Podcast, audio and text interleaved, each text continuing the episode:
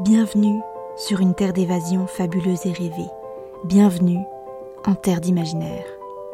Ici, vous posez le pied sur un territoire inconnu qui ne demande qu'à être exploré. Découvrez chaque semaine une histoire courte, une nouvelle ou un conte qui vous fera voyager la tête dans les étoiles tout en conservant vos pieds sur terre. Découvrez aujourd'hui l'histoire du géant élégant. Le monde des géants est exactement comme on l'imagine. Gigantesque, merveilleux et extrêmement poisseux.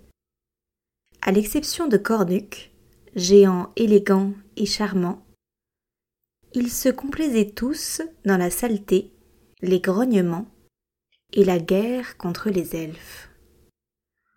Cornuc, lui, ne rêvait que d'une chose tomber amoureux afin de fonder une famille dans une maison chic et impeccable. Toutefois, il n'avouait pas son secret aux autres géants, craignant les moqueries et les brimades.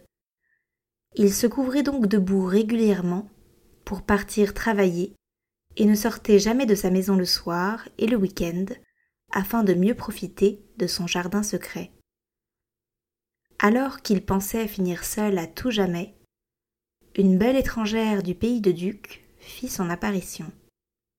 Cette femme était plus grande que lui, portait de superbes escarpins qui menaçaient de céder sous son poids, et une robe à sequins si brillante qu'elle était presque aussi éblouissante que son sourire ou que l'éclat de ses yeux.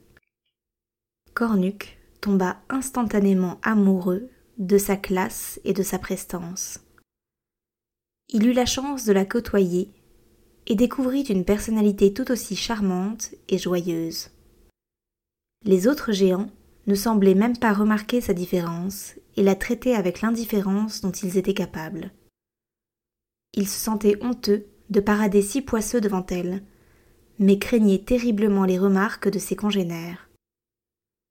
Le temps passa donc, et il n'osait toujours pas sortir de chez lui en dehors du travail.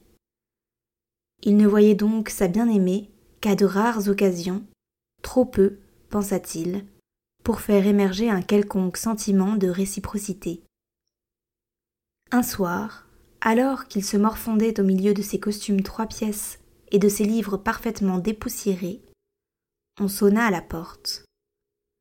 C'était elle. Elle était venue lui avouer ses sentiments et ne supportait plus de ne l'apercevoir qu'à quelques rares occasions au travail. Cornuc en resta bouche bée. Comment cela était-il possible? Il s'avéra que la belle géante était tombée sous le charme de sa prestance, de son parler élégant et de sa bonté. Lui qui avait toujours pensé que ses habits et sa propreté étaient le symbole de son élégance, il s'était trompé. Il l'invita donc avec le plus grand des plaisirs à entrer.